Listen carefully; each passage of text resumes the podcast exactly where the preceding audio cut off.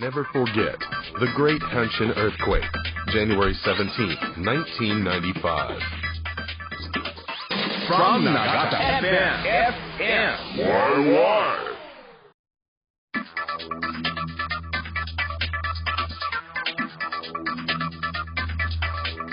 住みやすい日本を作るための情報発信番組皆さんこんにちは 今回もベトナム夢神戸のアイントゥと林孝也が日本に暮らすベトナム人に役立つ情報をお伝えします Xin chào quý vị và các bạn, anh Thư và Hayashi Takaya của Việt Nam yêu mến Kobe xin được tiếp tục chia sẻ những thông tin hữu ích cho người Việt hiện đang sinh sống tại Nhật Bản trong chương trình ngày hôm nay. はいということで、えー前回の番組では災害が起こった時に まあ、災害が起こった後ですね、避難所に皆さん避難すると思います。で、その時に使えるツールというものを3つ紹介しました。これは、公益財団法人兵庫県国際交流協会 HIA のホームページからダウンロードできるものです。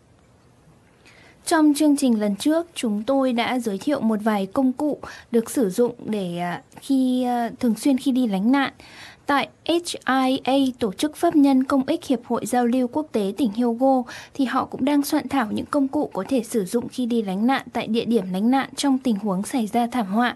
Chương trình hôm nay chúng tôi sẽ giới thiệu lại 3 công cụ. Quý vị có thể tải xuống từ trang chủ của HIA và đọc tham khảo. はい。ということで、今回の番組でも少しだけそれのおさらいをしていきたいと思います。で、一つ目が避難所で使う、えー多言語指差しボードということで、実際に、はい、 あの、スタジオにも持ってきています。 Và công cụ đầu tiên chúng tôi muốn à, giới thiệu lại đó chính là bảng chỉ dẫn đa ngôn ngữ sử dụng tại khu vực lánh nạn như được trình chiếu trên slide trên đây. はい。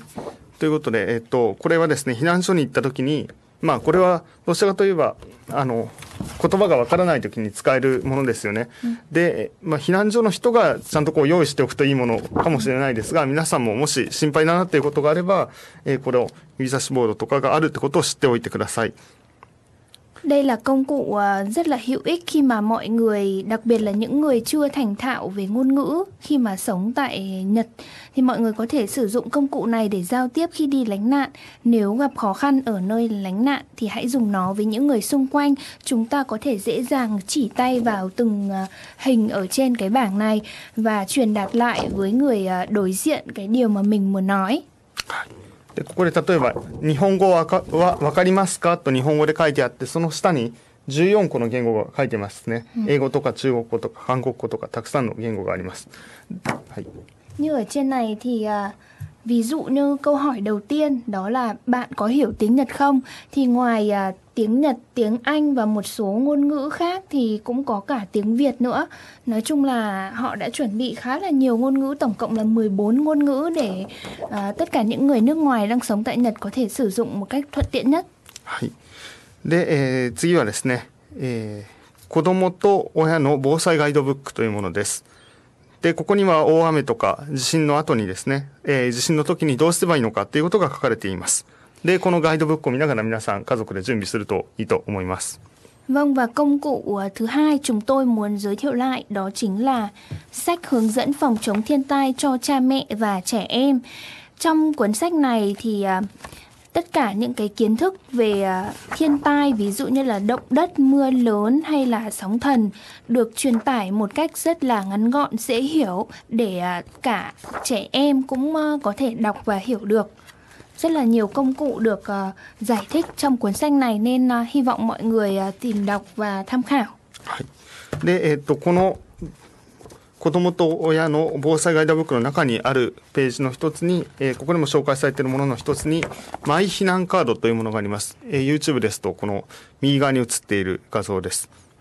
Và n- như ờ, lần ờ, đầu tiên lúc nãy chúng tôi có dơ lên ba tấm bảng về ờ, gọi là bảng chỉ tay ờ, hướng dẫn thì trong cái cuốn mà ờ, phòng chống thiên tai cho cha mẹ và trẻ em ở trang số khoảng trang số 17 cho đến trang À, số 14 gì đó. 13 14 13 14 thì cũng có viết về cái nội dung đó nên là hầu như là cái cuốn à, phòng chống thiên tai cho cha mẹ và trẻ em này được tích hợp rất là nhiều nội dung rất là hữu ích và hy vọng mọi người tham khảo và chuẩn bị trước khi mà trường hợp khẩn cấp xảy ra. はい。ということで、えっ、と、最初に紹介したこうしたのものは避難所に行ってから使うものですね。で、えー、今紹介したこちらは、えー、行く前ですね。普段の生活の中で使うものです。なんで、えっ、と、普段の生活からの時から、え、災害が起こった時にどこに行くのか、地震が起きたら家族みんなバラバラでもどこで会いますかとか、え、そうですね、あと友達とはどこで会いますかとか、周りの人と話し合って、実際にこのカードを作っておくといいですよっていうのが、この、え、マイ避難カード緊急連絡先カードです。Và như trên slide có trình chiếu về uh, tấm thẻ gọi là thẻ lánh nạn dành cho bản thân thì khi mà uh, thiên tai xảy ra thì chúng ta không biết là mình nên đi đâu, nên làm gì, nên gặp những ai hay là liên lạc với ờ, người thân trong gia đình như thế nào thì chính cái tấm thẻ này sẽ giúp cho mọi người hình dung trước về cái tình huống khẩn cấp sẽ xảy ra và lên phương án chuẩn bị khi mà thiên tai ờ, đến thì chúng ta nên hành động như thế nào để bảo vệ bản thân mình nhanh nhất và an toàn nhất có thể. はい。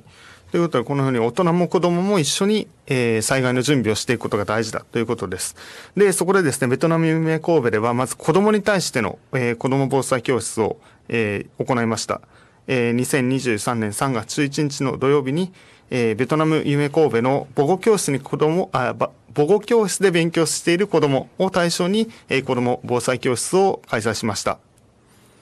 Vâng và biết được rằng là việc cả người lớn và trẻ em cùng nhau chuẩn bị uh, phòng chống thiên tai là điều vô vô cùng quan trọng. Thì tại Việt Nam yêu mến cô B ngày uh, à, 11 tháng 3 thứ bảy chúng tôi đã tổ chức lớp học phòng chống thiên tai dành cho trẻ em.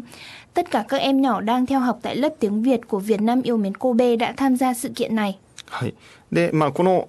子ども防災教室、まあ、ベトナム夢神戸でやろうということになったんですけども、じゃあ何をやるのかっていう時に、この FMYY の、えー、キムチヤキさんのにもいろいろ教えてもらって、うん、えー、改正をしました。そこで協力を得たのが、協力してくれたのが、えー、神戸常盤大学の、えー、方々と、あとは、えー、アグロガーデンの方々ですね、この新長田にある、えー、ホームセンターのアグロガーデンの方々に協力してもらって、子供が勉強できたり、で実際避難するときにどんな荷物を持っていったらいいのかってことを一緒に勉強しました。Vâng, để tổ chức ra sự kiện này thì nhờ có sự kết nối của FMYY với các bên như là Đại học Tokyo Kobe và những vị khách đến từ Agora Agro, Agro, Agro Home Center đúng không ạ? Thì chúng tôi đã nhận được sự hợp tác rất là nhiệt tình và chi tiết đến từ những bạn sinh viên từ trường đại học và cũng như là hai vị khách đến từ trung tâm Agro Home Center. はい。ということで私たちもその日は一緒にですね参加して、うん、勉強させてもらいました。Vâng, mà thực chất thì uh, hai uh, người như anh Hayashi và mình là anh Thư mình cũng đã trực tiếp tham gia và nghe uh,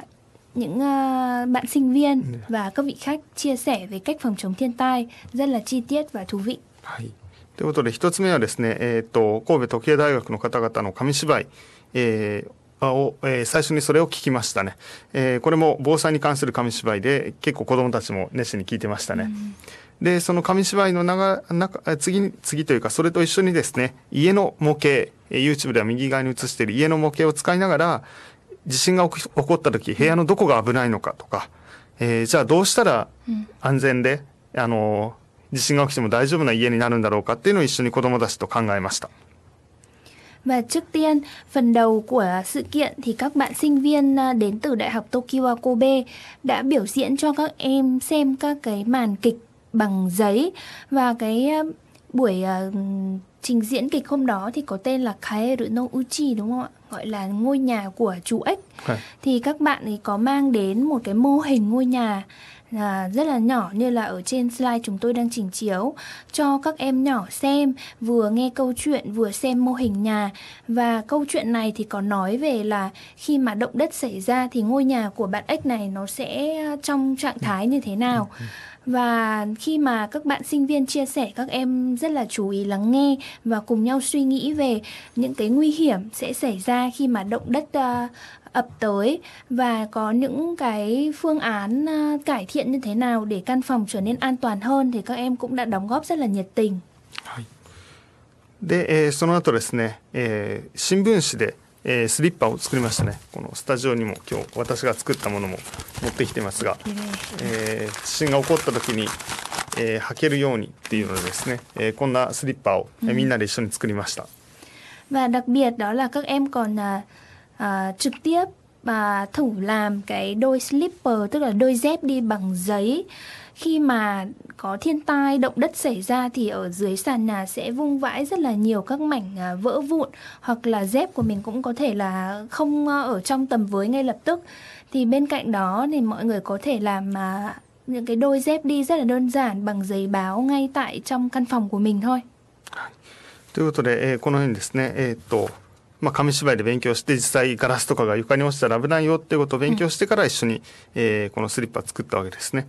で、実際、他にもですね、防災ハンドブックというものを皆さんに、え配ってもらいました。で、えここにもですね、え防災バッグを作ろうとか、自分の家の中を見直そうとか、一緒に、え防災について考える、えことが載っています。で、5番、もしもの時のメモとか、え地図を書いてみよう6番ですね。っていうのは、え実際に先ほど紹介したこの、えー子供と親の防災ガイドブックと似たような内容です。だからまあ、どんなな、どんな、この本を使ってもいいですし、防災ハンドブックを使ってもいいんですけども、あの、実際じゃあ地震が起きたらどうしようかっていうのを家族で話し合っておくっていうのがすごく大事なことになります。Ngoài ra trong sự kiện hôm đó thì các em nhỏ cũng được à, phát một cái cuốn sách gọi là Bosai bức cự đúng không ạ? Handbook. Cái Handbook là một cuốn sổ tay về phòng chống thiên tai mà dành riêng cho trẻ em và dễ đọc, dễ hiểu nhất có thể. Thì những cái nội dung cũng được trình chiếu à, như ở trên slide toàn là những nội dung à, khá là đơn giản cơ bản mà em nhỏ nào cũng có thể đọc và hiểu được ngay. Và những nội dung đó cũng gần giống với cả những cái à, nội dung mà trong cái cuốn sách mà sách hướng dẫn phòng chống thiên tai cho cha mẹ và trẻ em tất cả đều có thể tham khảo một cách đơn giản nhất và dễ hiểu nhất ではですね、次に、えーその中でも、先ほどもこの本の中に、防災バッグを作ろうということで、えっ、と、地震が起きて家から逃げるときに、 どんなものを持っていくかいいのかっていうのは、その時に選んだら時間がないですよね。地震が起きたらすぐ持って家が出る、家に出れるように、先に持っていくもののバッグを準備していく必要がありますよね。そのバッグを、えーアグロガーデンの皆さんが紹介してくれました。 và đặc biệt đó là trong à, tình huống khẩn cấp ví dụ như là khi thiên tai đặc biệt là động đất xảy ra thì à, chúng ta nên mang theo những đồ vật gì bên người đi đến nơi lánh nạn thì cái phần 2 của sự kiện đó là ừm, các em nhỏ được hai vị khách đến từ Agro Home Center à, Agro Garden Home. Center đúng không ạ? Hai vị khách này có à, giới thiệu và chia sẻ rất là chi tiết những cái đồ vật ở trong cái túi à, dùng cho trường hợp khẩn cấp. Hai người giới thiệu từng món đồ từng món đồ một và các em nghe rất là chăm chú. そうですね。一個一個その防災バッグの中に何があるのかっていうのをこう紹介してくれました、で実際この防災グッズを紹介してくださったこのアグラガーデンの方は、えー1995年の阪神・淡路大震災の時に、えー被災されているあの地震にあったんですよねその方も。なので実際その時に何があったのかとかでその時に何があったらいいなと思ったのかっていうのを考え na がらっていうかそれを紹介しながら一つ一つどうしてこれが必要なのかっていうことを、えー説明してくれました、Và một trong hai vị khách uh, có chia sẻ về những cái vật dụng phòng chống thiên tai thì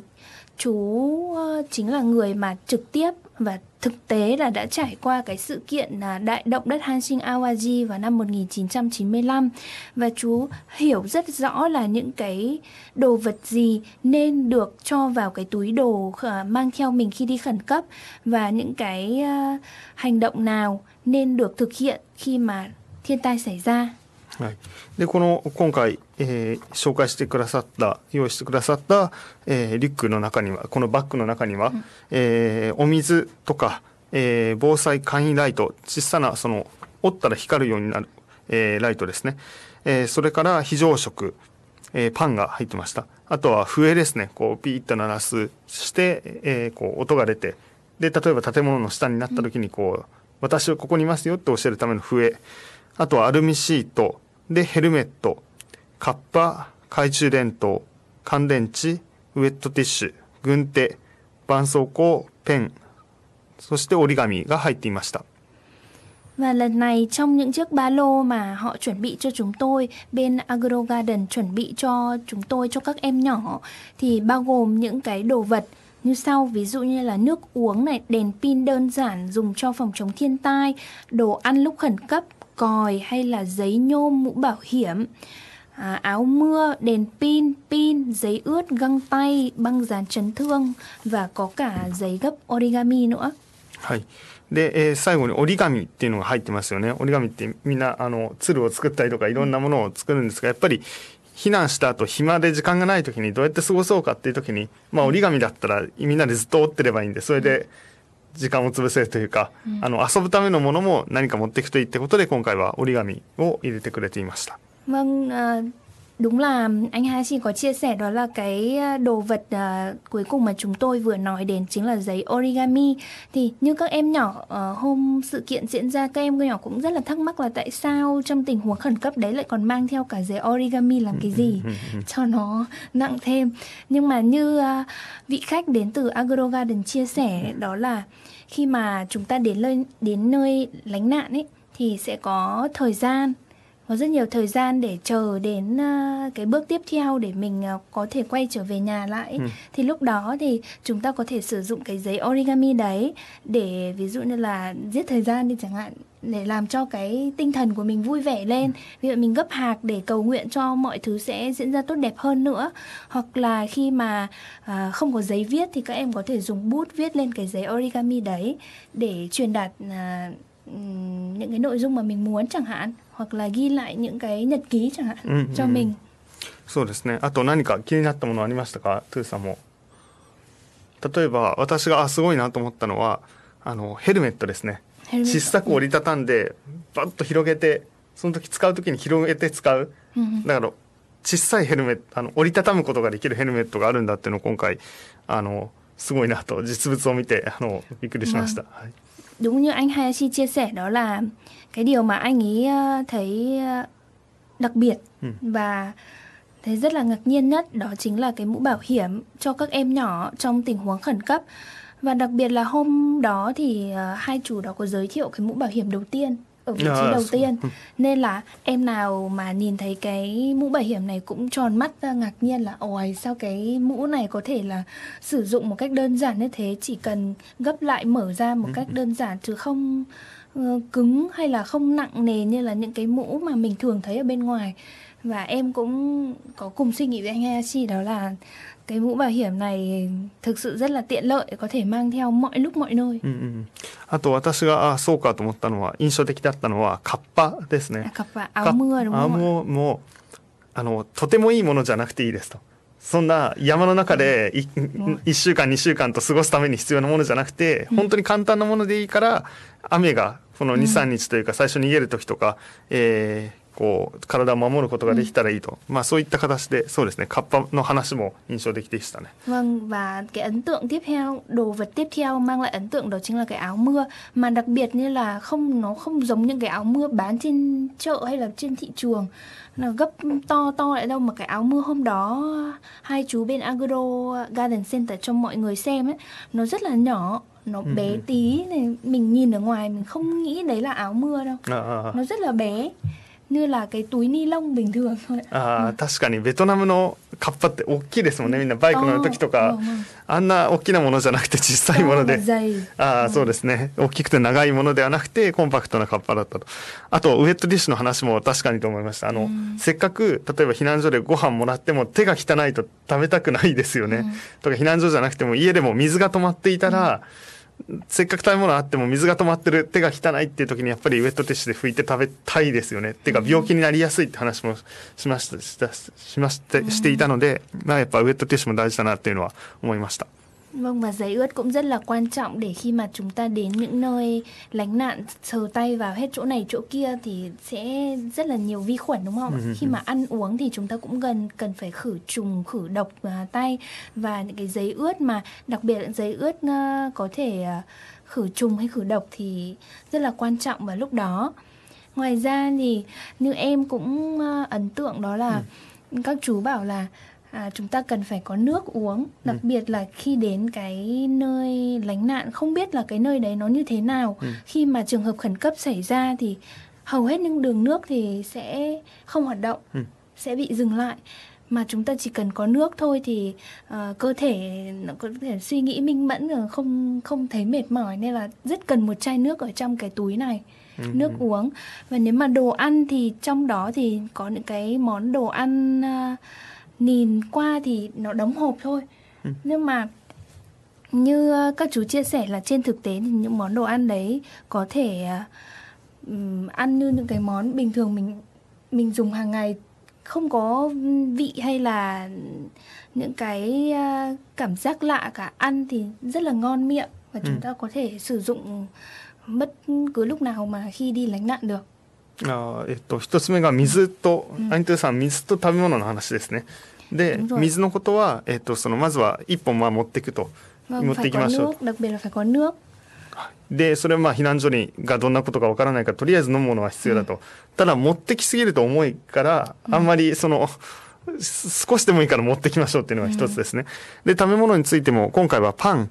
あの開けたらそのまま美味しいパンみたいなそういうまあ、パンだったんですけども、えっ、ー、と普段食べる Nhìn ở ngoài thì là một cái hộp một cái lon bình thường thôi nhưng mà khi mà mở ra ăn thì nó cũng giống như cái vị à, bánh bình thường à, nó vẫn rất là ngon à. chứ không đến mức là không ngon như mình suy nghĩ à, ừ. 食べましたもう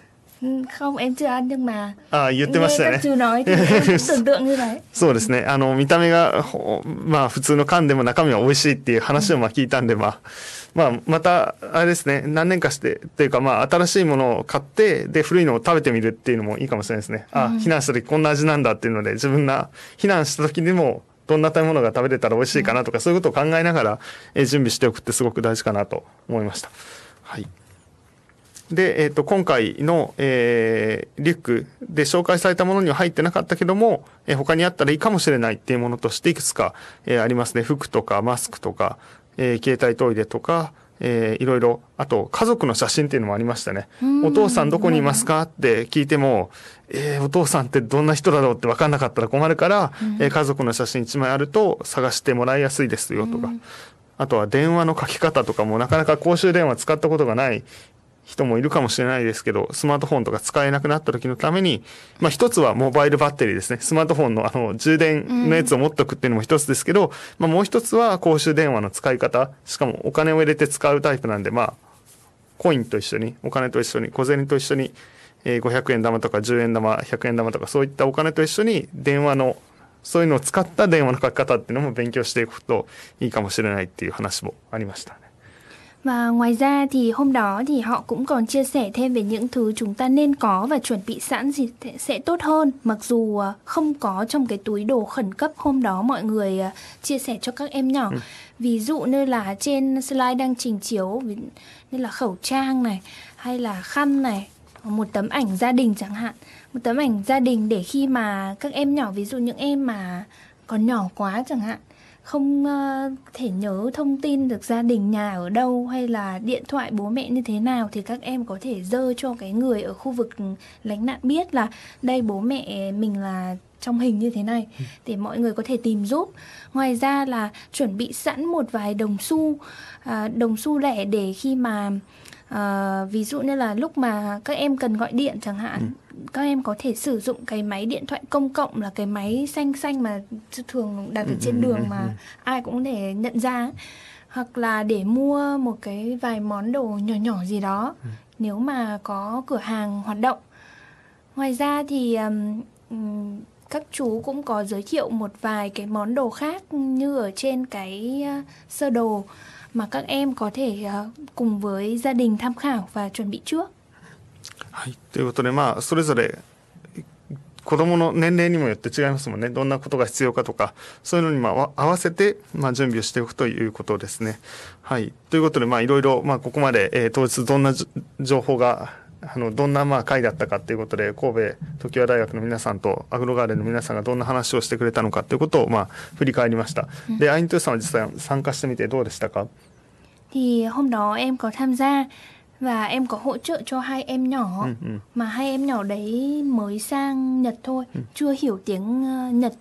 nên em có hỗ trợ cho hai bạn đó em có dịch lại bằng tiếng Việt cho các em nghe thì các em nghe cũng rất là chăm chú và có em còn hỏi đó là um, hôm nay chỉ nói về động đất thôi hả cô còn nói về sóng thần thì sao em cũng muốn biết thêm về sóng thần khi mà sóng thần đến thì uh, phải hành động như thế nào nữa ừ. Ngoài ra thì uh, trước những câu hỏi của các cái bạn sinh viên và những vị khách đến từ Agro Garden thì các em nghe rất là chăm chú ừ. ừ. và À, bởi vì là những em mà đang theo học mà tiểu học của Nhật ấy, ừ. thì chắc là các em cũng được học một vài cái kiến thức cơ bản về phòng ừ. chống ừ, thiên ừ. tai nên là các em biết luôn là phải làm gì khi mà động đất xảy ra ví dụ như là à, chui xuống gầm bàn và ôm đầu để bảo vệ đầu trước nhưng mà à, đến cái phần mà các chú giới thiệu về à, cái túi đồ mang theo trong trường hợp khẩn cấp thì có lẽ là các em vẫn chưa biết nhiều lắm ừ. nên là hôm đó mọi người rất là thích thú nghe và xem từng món đồ và xem các cái công dụng của món đồ đó được sử dụng ở ừ. nơi